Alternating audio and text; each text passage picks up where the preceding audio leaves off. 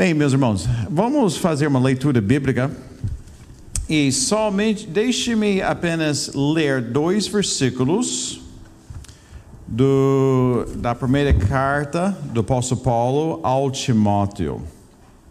Eu li esses dois versículos pouco antes, mas eu vou ler esses dois mais uma vez, somente esses dois. Movido pelo Espírito Santo, o apóstolo Paulo escreveu ao jovem pastor Timóteo assim: Seja diligente nessas coisas, as coisas que ele já abordou. Dedique-se inteiramente a elas, para que todos vejam seu progresso, seu progresso como discípulo de Cristo, seu progresso como pastor de ovelhas. Atente bem para a sua própria vida e para a doutrina. Ou seja, não é crenças, apenas crenças, mas crenças e uh, modo de vida. Vocês podem ver ali, está falando sobre doutrina e uh, piedade. Perseverando nesses deveres, pois agindo assim, você salvará tanto a si mesmo quanto aos que o ouvem. Que Deus abençoe nosso tempo aqui. Amém? Meus irmãos, o que eu vou uh, abordar com vocês nesse momento, uh, vocês podem ler uh, de forma mais completa naquele livro que vocês vão comprar. Mais uma vez, eu determino que vocês vão comprar antes de sair daqui. Vocês não vão descansar sem, sem comprar. E a partir de capítulo 14, eu fico elaborando esses o que eu chamo de elementos bíblicos e elementos de prudência cristã. E vocês podem lembrar esses elementos quando a igreja entende, entende esses elementos conforme a palavra e aplicar esses entendimentos em seu meio apropriadamente ela se torna mais saudável, mais pura. Assim, ela vai ter uma base, melhor base para cumprir a sua missão. Ela vai glorificar Deus, pois ela está obedecendo a sua palavra. Então, eu fico traçando esses cinco, oito elementos em duas categorias. Como eu falei, elementos bíblicos. Nós temos ordens nítidas, orientações, preceitos nítidos com respeito a esses cinco elementos. Porém, nós temos alguns elementos de prudência cristã que nós podemos ver o apoio bíblico para seu espaço. E também uh, protestantes, ao longo dos, dos séculos, têm mostrado a sensatez de agir assim. Então, eu, eu, eu pretendo fazer isso com os irmãos. Eu vou apenas apresentar cada elemento que está na sua na tela nesse momento. Eu vou apresentar cada um em cinco minutos, não mais de cinco minutos. Então, o pastor Luiz, irmão, dá para mim um sinalzinho quando chega bem perto de cinco minutos, ok? Eu vou prosseguir para outra. Então, vocês vão ficar totalmente frustrados comigo. Uh, mas me perdoa, é última noite eu quero pelo menos expor esses cinco, uh, esses, uh, esses oito elementos a vocês. E para que para os que estão que pertencem à igreja que pastor Luiz uh, uh, lidera, eu vou ter o privilégio de estar com vocês amanhã eu fui solicitado a quebrar galho, podemos dizer. Então, eu vou estar com ele, uh, com vocês amanhã pela manhã, antes de ir embora. Eu fico muito contente em fazer isso, mas eu já estou ouvindo a voz de Dona Maria. Então, ela está pronta para eu voltar para casa. Então, depois do culto, eu vou correr para casa. Então, vamos lá. Vamos começar com o primeiro elemento bíblico, batismo. E vocês podem ver, ver ali os propósitos bíblicos de batismo, desse livraço. Eu recomendo esse uh, livro para vocês. Uh, vocês podem mergulhar uh, mais nesse assunto de batismo, podemos dizer. E então, o Bobby Jamerson, ele fica abreviando alguns propósitos bíblicos desse primeiro sinal da nova aliança. Eu leio: O batismo é como você se identifica publicamente com Jesus, é com, e, e com seu povo. É como você visivelmente simboliza que está unido a Cristo em sua morte, sepultamento e ressurreição. É como você se identifica diante da igreja e do mundo como alguém que pertence ao Deus Trino. É como você abraça publicamente a Jesus como seu Salvador e se submete a Ele como o Senhor. Ele fica uh, também incluindo alguns versículos de prova ali para apoiar os, uh, uh, essas asserções. À luz desses propósitos bíblicos, eu proponho essa definição que está ali na, na tela agora. O batismo cristão é o sinal inicial da nova aliança, ratificada por uma igreja verdadeira. Se o rito for ministrado por uma igreja não, uh, falsa, não é batismo. O rito atesta que a pessoa foi redimida, baseada em seu testemunho no Evangelho para seguir Cristo como seu discípulo e co-participante em seu reino. Então, meus irmãos, veja ali três noções bíblico, bíblicos com respeito ao batismo. O batismo é o sinal efetivo da nova aliança. É, também é os compromissos solene da pessoa na nova aliança. Além disso, é o rito iniciatório cristão e o rito iniciatório eclesial. Por isso, nós usamos essa analogia: o batismo é a porta de entrada na igreja. Então, uh, ao batizar o candidato, a igreja uh, confirma que a, que a pessoa está na nova aliança e regenerada. A igreja não faz que a pessoa uh, entra na nova aliança e regenerada. Nós, nós repudiamos esse tipo de ideia. E a chancela da igreja baseia-se no testemunho verbal do candidato, sua ética observada e seu juramento assumido naquele momento solene. Então, esses critérios seriam os mesmos para crentes vindo de outras igrejas. Assim, necessita, uh, necessita certificar que eles foram batizados de forma válida por uma verdadeira igreja. E o mais sensato também é que, uh, que a igreja confirme o candidato, embora os pastores possam recomendar o candidato à membresia. Por quê? Porque a igreja uh, deve confirmar e o pastor não deve apenas confirmar o, o candidato ao batismo e à membresia. Por quê? Alguém sabe? As ordenanças e a disciplina da igreja pertencem à igreja, não pertencem a uma, pessoa da igreja. Então, o pastor pode recomendar, mas a igreja não deve estar terceirizando essa responsabilidade. Tem tudo a ver com isso.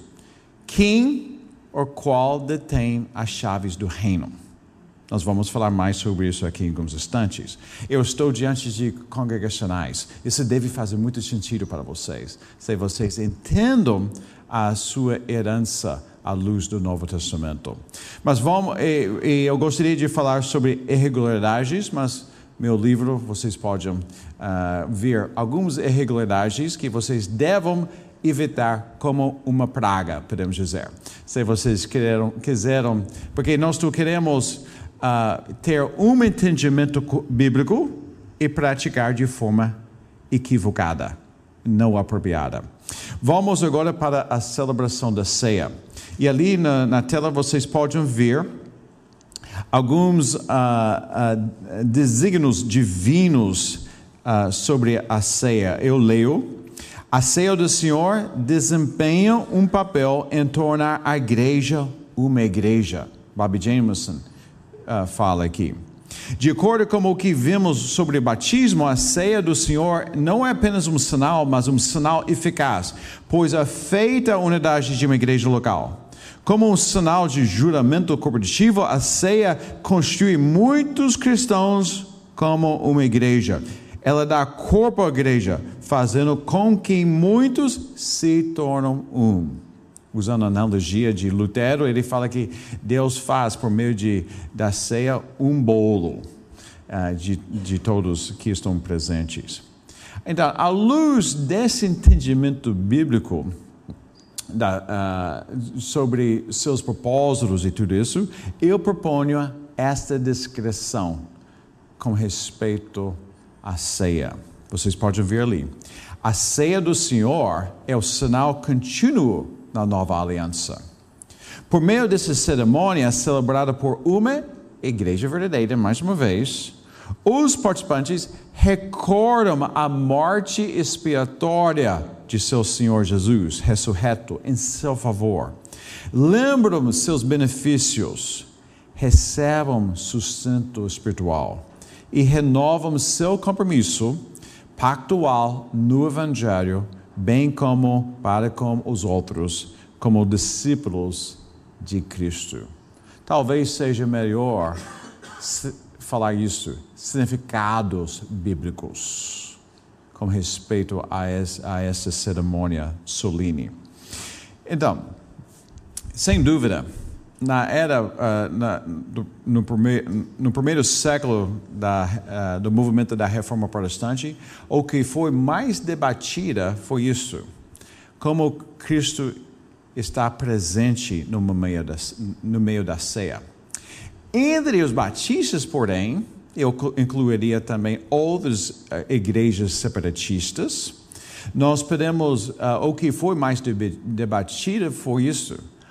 Ou quem deve ser convidado a participar da ceia?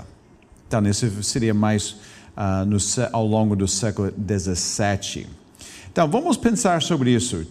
Pelo menos na minha tradição de igrejas, uh, nós uh, temos esse tipo de uh, esquema, ou seja, um resumo de formas que igrejas tipicamente estão celebrando ceia. a forma universalista, o modo universalista, o modo livre, o modo restrita e o modo ultra restrito. Vocês têm isso aqui?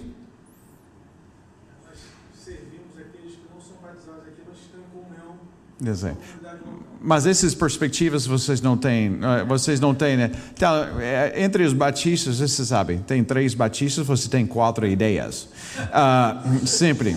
Então, esses são os formatos que ficam, uh, que ficam descrevendo a maioria.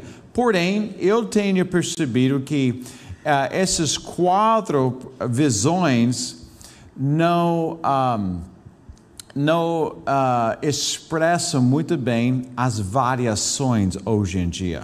Portanto, eu acabei de criar um, uma tabela. Vocês podem ver ali. Então, vocês têm três posições. Esse não é apenas para o quarto batista, mas nós podemos falar entre os protestantes evangélicos os demais protestantes evangélicos. Uh, então, vocês podem ver ali três posições. A posição universalista, o que significa isso? Claro, sempre, sempre começa com aqueles membros daquela igreja. Mas, para quem mais ela vai estender o convite? Então, a posição universalista requer apenas uma coisa: a pessoa precisa ter uma mãe. Se tem mãe, você pode participar. Okay? Uh, pode ser cristã, cristã, pode ser muçulmana, não importa. Universalista tem esta. E realmente a ideia é que quer incluir quanto mais possível que quer participar.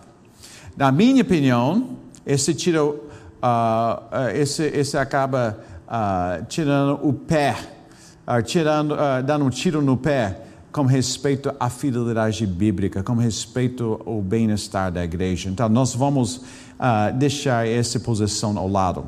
Comunhão aberta, uh, tipicamente tem a ver com, uh, não fica dando, não, não, não tem problema, as igrejas não têm problema com a ideia de credo batismo, mas as igrejas evangélicas não estão exigindo que a pessoa foi batizada depois de entender o Evangelho e receber o Evangelho. Então, vocês podem ver a comunhão aberta é ecumênica. A pessoa, se a pessoa se enxerga cristã, pode, pode, pode participar com aquela igreja que está celebrando. O próximo é a comunhão aberta evangélica. Se a pessoa está se enxergando, se declarando evangélica, não apenas cristã, ela pode participar. A ideia é, uma, é um momento apenas confessional. E comunhão aberta, batismo eh, evangélico batismal, uh, está exigindo algum batismo, mas não está uh, estipulando credo batismo. Então, pode ser os uh, protestantes pedobatistas. Então, hoje em dia, pelo menos entre os batistas, eu tenho percebido ao longo de meus 24 anos aqui, mais e mais igrejas estão optando por comunhão aberta evangélica batismal. Comunhão consistente uh, reconhece a ordem. A pessoa, a ideia da ordem, entendeu o evangelho, recebeu o evangelho, recebeu, recebeu o primeiro sinal do evangelho, o batismo. Então, ali, comunhão consistente tem a ver com isso. Tem a membresia própria, sempre, somente aqueles membros daquela igreja. Mas talvez ela estende convite aos membros transitórios. Quais são os membros transitórios? Ou vamos propor que vocês têm uh, alguém em seu meio universitário que veio do interior e realmente estão morando aqui porque está estudando em Niterói. Então, o que acontece? O pastor dela, ou o pastor dele, vai conversar com seu pastor.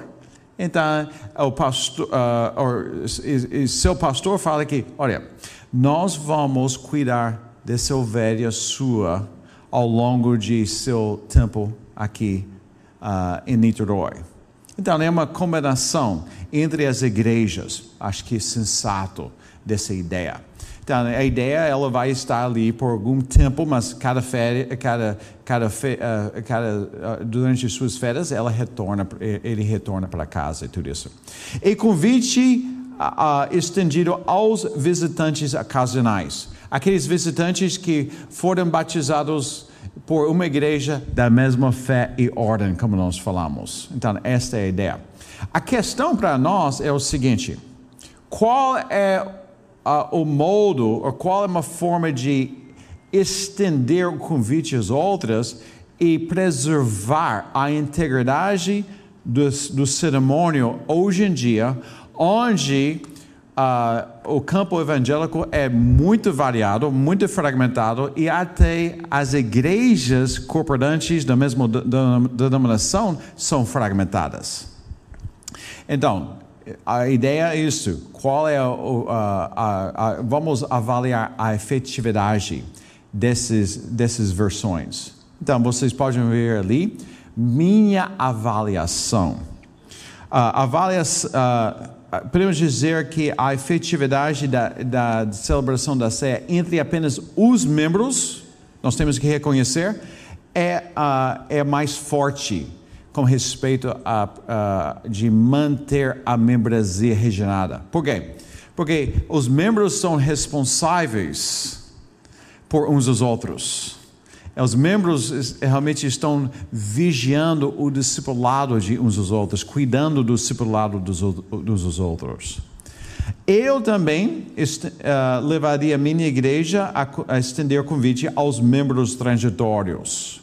Porém, hoje em dia, dando as variações de perspectivas entre as igrejas, até na mesma própria denominação, eu acho que está se tornando mais e mais complicada a estender o convite aos outros uh, membros de outras igrejas. Essa, pelo menos, é minha perspectiva. É, mas você pode ler mais no meu livro para para meu argumento, para a base, para, para essa posição minha.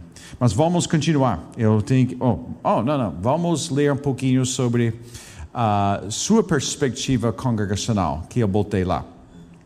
Então, vocês podem ler ali uh, a perspectiva, uh, o entendimento congregacional com respeito ao primeiro sinal, batismo, e também o segundo sinal, a ceia do Senhor. E, e lembra disso, meus irmãos. Nós temos que reconhecer que esses dois sinais são interligados. Bem interligados, muito mais interligados do que nós imaginamos. Então, eu leio. O batismo com água foi ordenado por nosso Senhor Jesus Cristo como figura do batismo verdadeiro e eficaz, ou seja, figura sinal feito por, pelo Salvador, quando envia o Espírito Santo para regenerar o pecador. Pela recepção do batismo, como a pessoa uh, declara que aceita os termos do pacto, em que Deus assegura aos crentes as bênçãos da salvação. E o povo congregacional diz: Amém. Ok? Espero que sim. E vamos continuar na ceia do Senhor, como foi instituída por nosso Senhor Jesus Cristo, o pão e vinho, vinho representam vivamente ao coração do crente, o corpo que foi morto e o sangue que foi derramado no Calvário. E participar do pão e do vinho representa o fato de que a alma recebeu seu Salvador. O crente faz isso em memória do Senhor mas é da sua obrigação, obrigação examinar-se primeiro, fielmente, quando a sua fé, seu amor e seu procedimento. Então, está estipulando autoexaminação, mas a igreja precisa reconhecer que ela tem uma responsabilidade. Ela estende o convite. A pessoa não toma decisão apenas se ela vai tomar não. Por quê? Mais uma vez, tem a ver com quem detém as chaves do reino, ou qual detém as chaves do reino. Mas vamos continuar e vamos para agora o, o, o próximo uh, elemento, a visão bíblica de governo congregacional, ou a visão congregacional responsável de governo. É, eu vou resumir o congregacionalismo em duas sentenças. Vamos lá. A maior autoridade a respeito das questões de uma igreja local pertence à sua membresia. O próprio Cristo a autorizou a exercer esse poder em seu nome, sob a direção do Espírito Santo. E esse poder congregacional vem da imagem de Cristo a respeito das chaves do reino que eu já mencionei. Seus discípulos reunidos como igreja têm o poder de ligar e desligar, proibir e permitir, afirmar e refutar, perdoar e negar perdão, como agentes corporativos do reino de Deus na terra. Os apóstolos carregavam essa autoridade de maneira especial. É, entretanto, esse poder, de modo geral, pertence às igrejas hoje. E tal autoridade vem do próprio Cristo, dando-lhes competência para ser exercício. Além do congregacionismo, há outras formas, porém, creio que. Oh, desculpa Uh, Deixe-me retornar aqui, vocês podem ver. Uh, creio que uh, o Novo Testamento argumenta mais fortemente a favor, a favor da visão congregacional. E vocês podem ver ali os trechos bíblicos principais para a, para a evidência maior, para o apoio maior de, uh, da visão congregacional. Então, deixe-me tentar descrever a visão congregacional aqui. A igreja é regida por Jesus Cristo, governada por seus membros, liderada por seus pastores ou presbíteros e servida por seus diáconos. Os pastores, sem dúvida, carregam uh, uh, uma parte substancial da autoridade sobre os membros, mas não ilimitadamente. Ela realmente, e, e, o que acontece? A igreja cede essa, essa autoridade aos pastores. Então, o pastor Dever, ele descreve essa, sincronia, essa sintonia congregacional que Deus intenciona. E claro, cada parte precisa confiar na outra parte. Por isso, nós podemos entender a sensatez de ter um bom regimento interno que fica delineando uh, as, as, responsabilidades de cada, de cada parte. Então, veja, veja ali uh, na tela. Ele disse: a congregação reconhece e se submete aos presbíteros. Nas questões que são importantes e claras, os presbíteros e a congregação devem concordar normalmente. E quando não concordam, a autoridade da congregação é final. Nas questões que são menos claras, a congregação deve confiar nos presbíteros a acompanhá-los, crendo na obra providencial de Deus por meio deles. Igrejas sempre se beneficiam ao delinearem com clareza as responsabilidades e as obrigações de cada um e ao concordaram com isso. Então, eu gostaria de falar mais, mas eu preciso prosseguir. Ele já, meu chefe já deu para mim uh, o sinal. Então, vamos para a disciplina eclesiástica. A base bíblica para a disciplina eclesiástica tem tudo a ver com essas chaves do reino que as igrejas ficam assegurando.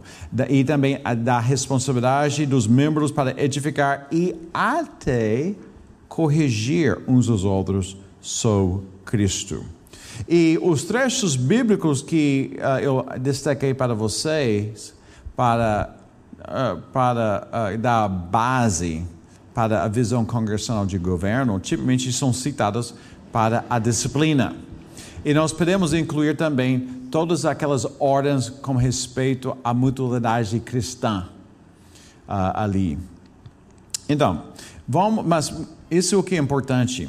Nós temos que reconhecer as duas, uh, as duas dimensões com respeito à disciplina eclesial. Uh, a dimensão formativa e a dimensão corretiva. Sem dúvida, a dimensão corretiva grita mais alta.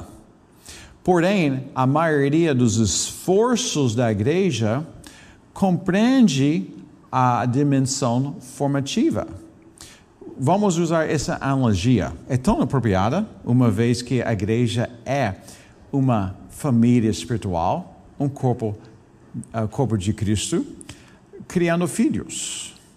Uh, talvez nem todos aqui têm filhos, mas você é o filho ou filha de alguém. então, uh, eu e meu, minha esposa, nós temos dois filhos. Então, nós corremos atrás de muitas coisas para criar nossos filhos. Uma boa educação, moradia uh, e alimentação, ambientes legais para que eles possam uh, aprender muitas coisas. Então, esse fica contemplando a, a natureza formativa. Porém, sem a presença corretiva, a trajetória de nossos filhos seriam totalmente diferentes do que hoje. Então, essa é a ideia. A presença corretiva está lá para beneficiar a igreja e beneficiar o membro que precisa. Então, com respeito a, a aquela ideia de excomunhão, se lembra disso, o objetivo da disciplina corretiva é, não é excluir, mas é ver a pessoa sendo uh, re, restaurada com Deus e restaurada com a igreja local. Esse é o objetivo. E muitas vezes disciplina corretiva nem chega à, à exclusão. Mas quando exclusão é o caminho mais apropriado. Nesse ponto, o Jonathan Lehman, em seu livro uh, Disciplina, não tem embaixo, acho que não tem esse livro embaixo, uh, ele, ele abrevia muito bem quando a exclusão de um membro é o caminho necessário. Ele disse: o pecado precisa ser visível, grave e impenitente. Visível, grave e impenitente.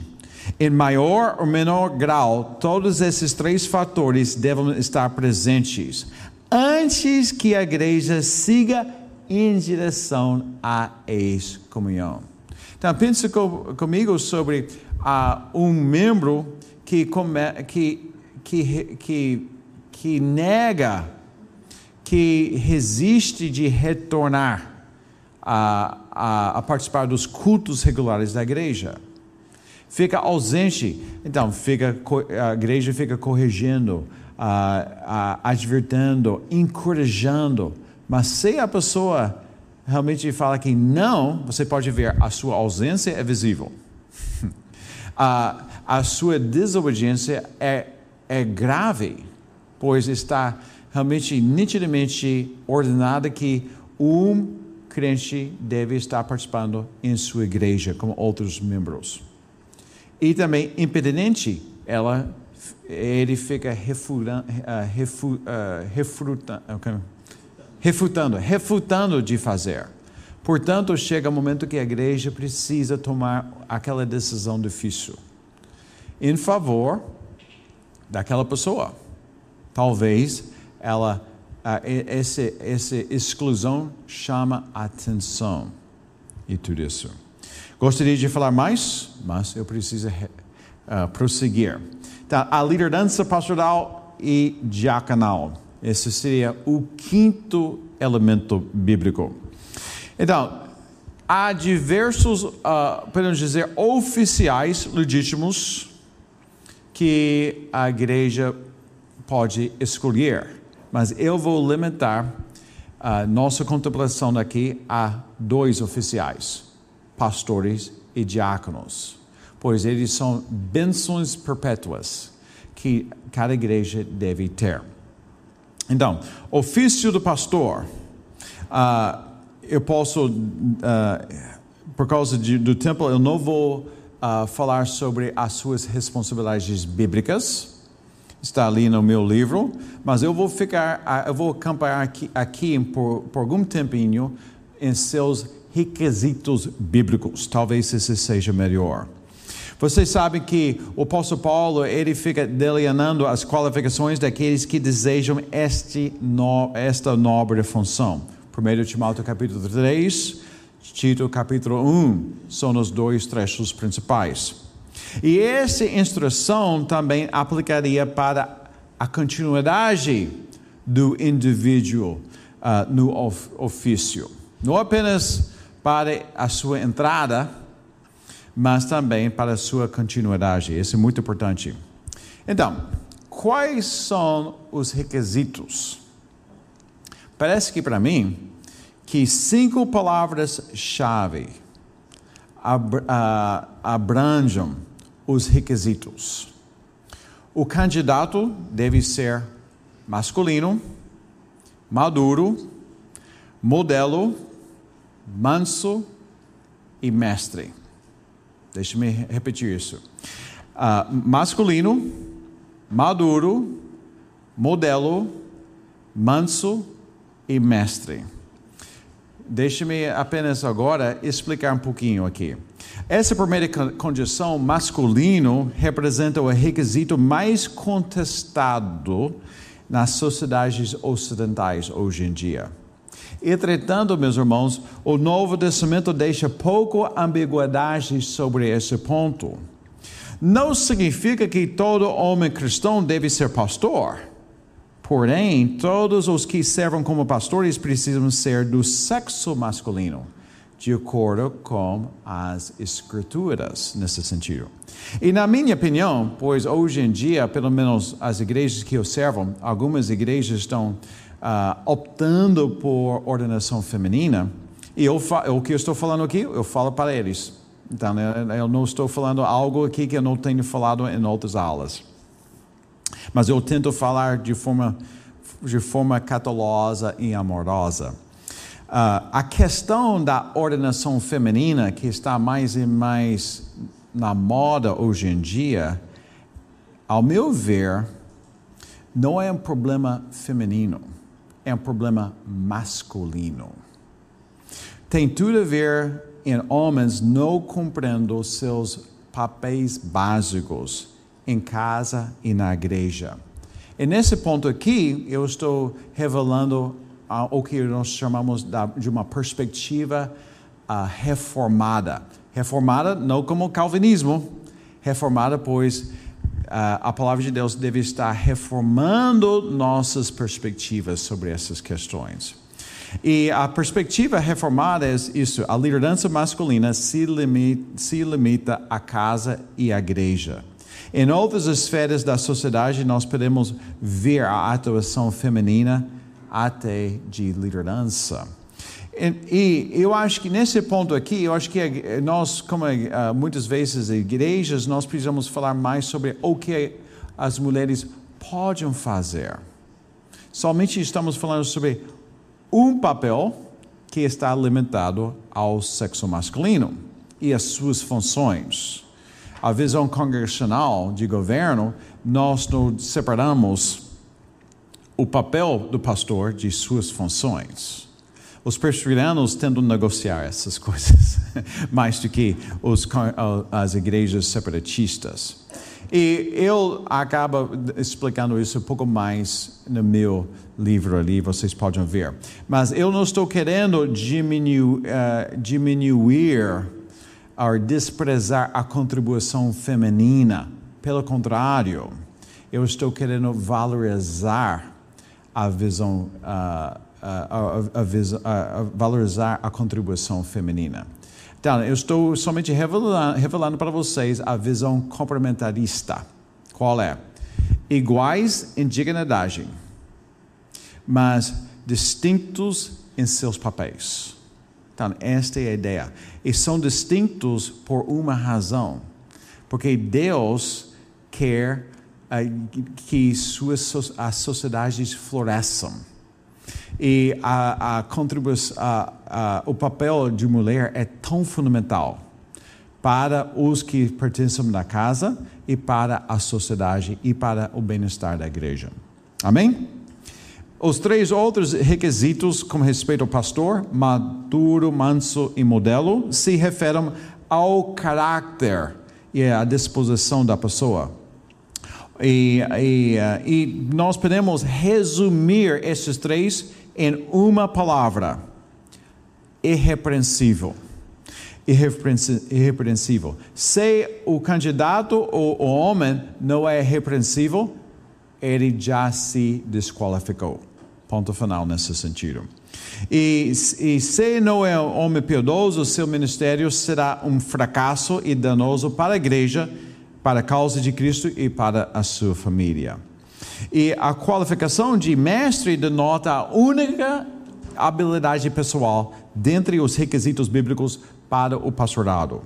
E o homem precisa ser apto para ensinar a palavra com fidelidade e discernimento. E a congregação irá desfrutar dos benefícios nesse ponto. Mas deixe-me voltar para isso, porque nós estamos percebendo isso hoje em dia.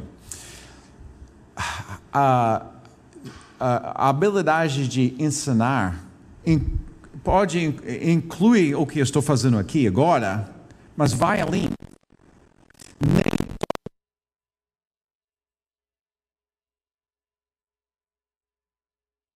300, 400 pessoas na mesma sala. uh, ensinar uh, tem diversos formatos na igreja, não apenas a, aquela pregação principal nos cultos regulares e tudo isso.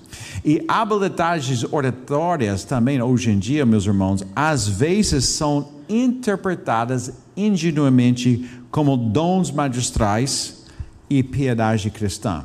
Somente porque o cara é bom de falar, não significa que ele é qualificado. A integridade precisa ser intacta sempre. Ok? E a questão, uh, e vamos para o ofício do diácono nesse momento. Os diáconos lidam com o que nós podemos chamar dos afazeres materiais e temporais dentre a membresia. E as suas qualificações bíblicas assemelham-se com aquelas do ofício pastoral. Por exemplo, ambos obviamente requerem que os candidatos sejam de bom testemunho cheios do Espírito Santo e da sabedoria.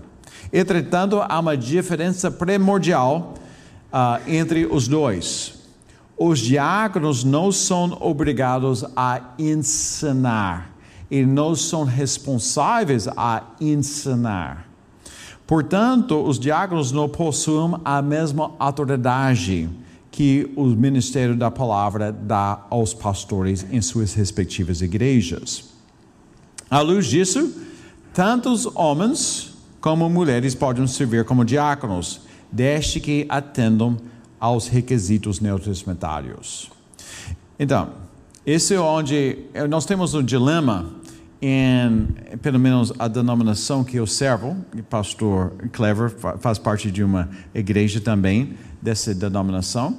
E o que acontece? Nós temos um colegiado de pastores. Nós temos, eh, nós temos, ah, nós ficamos seguindo o modelo plural de pastores.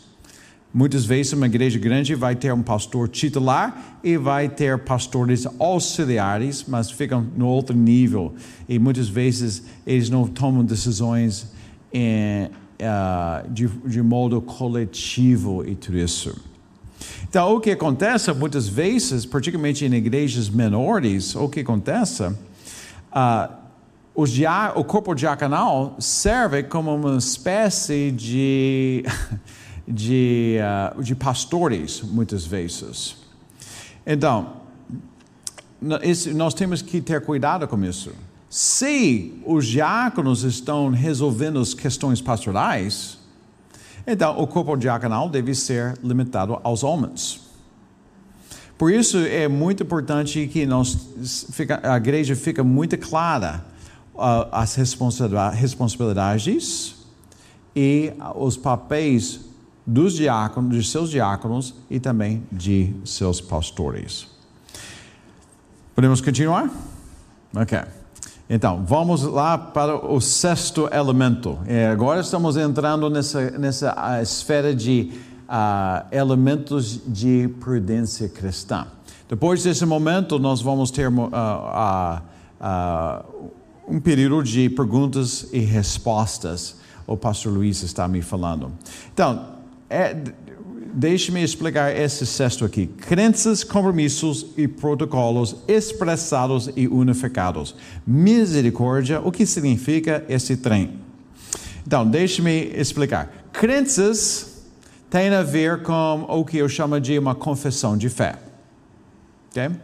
E, e, uh, e o compromissos tipicamente expressam em um pacto de igreja. E protocolo tem a ver com os outros, outros uh, documentos, podemos dizer. Então, eu acho que eu gostaria de mencionar, uh, destacar a cada um desses. Eu tenho ali, sei onde eu estou. Ok, deixa-me ver. Ok, vamos começar com o pacto da igreja. Vamos falar sobre o pacto de igreja, o que significa pacto de igreja e tudo isso. Talvez esse seja um ótimo, ótimo local aqui para começar. O que significa pacto de igreja? Em palavras simples, o pacto da igreja, o pacto de membresia, refere-se ao solene, ao acordo solene, desculpa, entre os membros da mesma igreja a respeito de como eles vão viver o evangelho juntos. Repito, o pacto de igreja refere-se ao acordo solene entre os membros da mesma, eh, da mesma igreja com respeito a de como eles vão viver o evangelho juntos. E algo importante aqui, meus irmãos.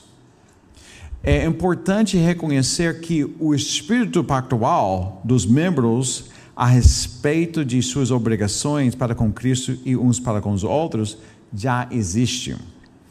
E esse uh, compromisso assumido, na verdade, constitui a igreja.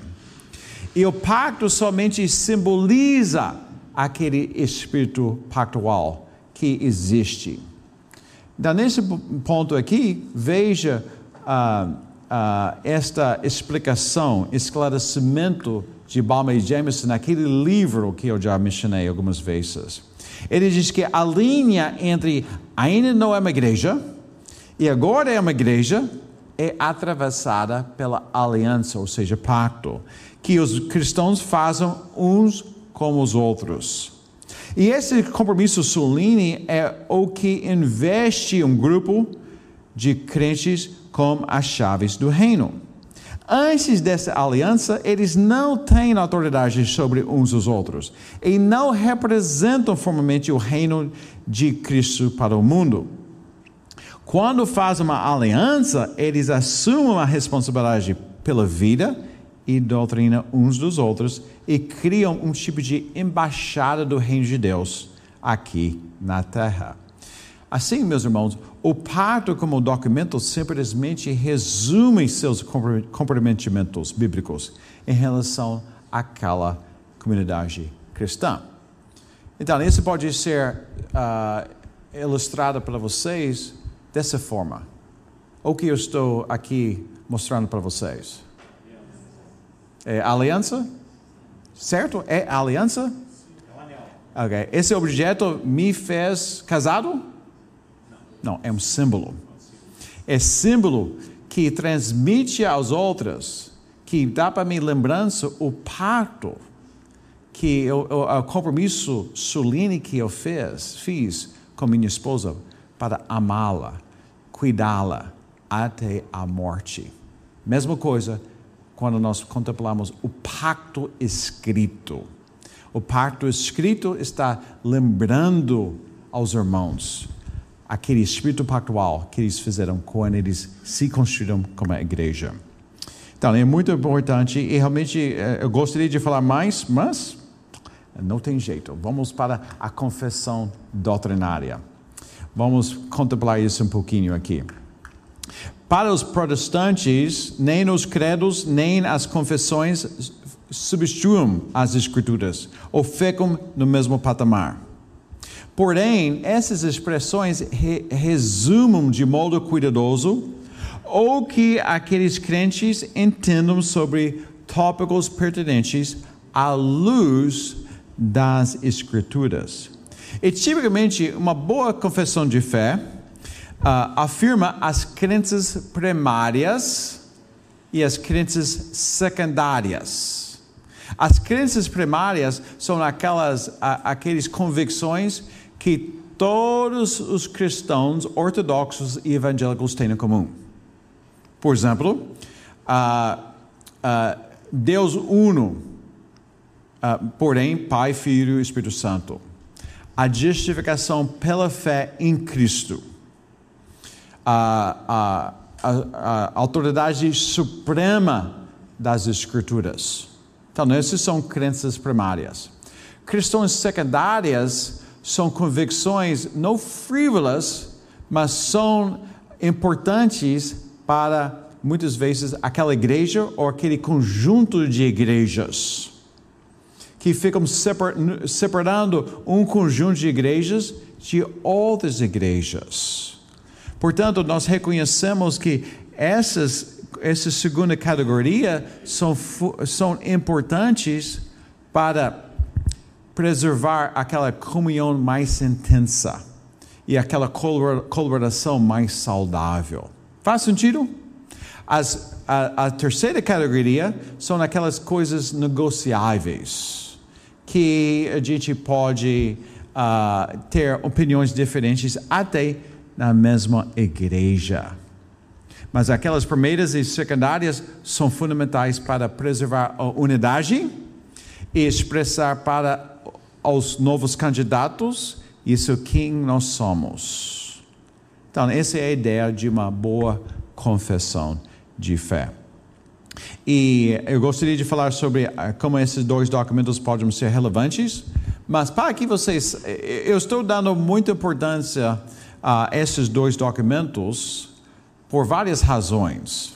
Mas talvez você esteja pensando, Davi, você está dando. A, a Bíblia deve regir tudo que nós fazemos. Eu totalmente concordo. Então, isso é como eu estou enxergando essas categorias. Aqui, no primeiro, no, no primeiro nível, na primeira camada, você tem as Escrituras. Ela tem o direito de julgar todas as opiniões, crenças e perspectivas na igreja. A segunda, a segunda camada ali, que fica, que fica sob as escrituras, você tem a confissão de fé e você tem o pacto da igreja. Crenças abreviadas e também uh, compromissos assumidos, podemos dizer. E na terceira categoria aqui, terceira camada, você tem o estatuto da igreja, o regimento interno e qualquer outro documento esclarecedor, como aquela síntese doutrinária que vocês têm. Então, a ideia disso, essa terceira camada não deveria contrariar a segunda categoria. E a segunda categoria não deveria, ou a segunda camada não deve uh, contrariar as escrituras. Muitas vezes o que acontece, o regimento interno tem inconsistências, tenho percebido, com as suas confissão de fé ou as escrituras. Se sim, os pastores precisam mostrar isso para os membros e a igreja precisa realmente resolver essas inconsistências. Pois, como eu falei, ninguém quer falar sobre esses documentos até o bicho, até que o bicho pegue. Quando o bicho pegar, todo mundo começa a citar. Mas esse não é o momento para realmente resolver esses inconsistentes. Inconsistências deve acontecer antes. E vamos agora para o penúltimo, uh, uh, penúltimo elemento: corporação interclesial criteriosa. O que significa isto? A igreja quer estender a mão de colaboração às outras igrejas. A igreja quer receber obreiros de fora para ajudá-la. Porém, a igreja precisa reconhecer que ela não pode estender a sua mão cooperadora para qualquer igreja ou para qualquer obreiro.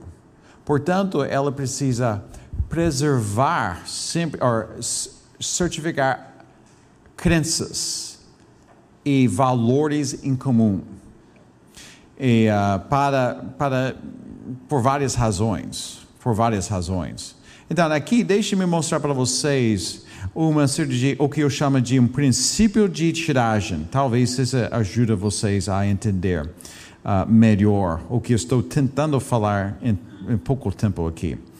Então, aqui vocês podem ver esse princípio. Quanto mais uma igreja tiver em comum com outras igrejas, ou, com, uh, ou qualquer pessoa ou organização a seu serviço, mais intensa poderá ser a sua colaboração. Não, se não tem aquela intensidade, uh, aquela, aquela uh, compatibilidade, a colaboração precisa ser menos intensa. Quanto mais próxima, mais eles precisam ter coisas em comum. Então, esse, é, está, esse é muito mais importante hoje em dia em um conjunto de igrejas onde as igrejas não têm aquela coesão do que nos tempos passados e tudo isso. E o último, uh, último elemento é esta aqui: avaliações internas. Se lembra? Todos esses elementos nos ajudam a manter a fidelidade bíblica e a membresia saudável. E muitas dessas aqui, os pastores lideram a, a, a, sua, a sua igreja a, fazer, a tomar decisões sábias, sensatas e tudo isso. Então, avaliações eternas. Uma igreja que objetiva zelar pelo bem-estar de seus membros e pela ordem apropriada deverá fazer avaliações de seus cultos, outros ministérios, aspectos de seu governo e organização e sua aplicação de finanças. Sem dúvida, o grande mandamento e a grande comissão devem ocupar a maior atenção e energia dos membros. Além disso, seu treinamento para tal cumprimento traz à tona um dos papéis da liderança pastoral. Porém, há diversos assuntos sobre como as ordens de seu mestre serão obedecidos uh, pelo, pelo, uh, no meio daquele corpo.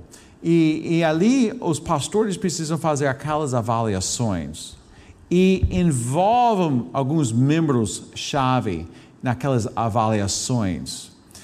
Uh, avaliações de cultos, de seus cultos regulares, é uma das coisas. E muitas vezes por ser regular em frequência, é uma coisa menos e menos refletido, refletido como está sendo realizado.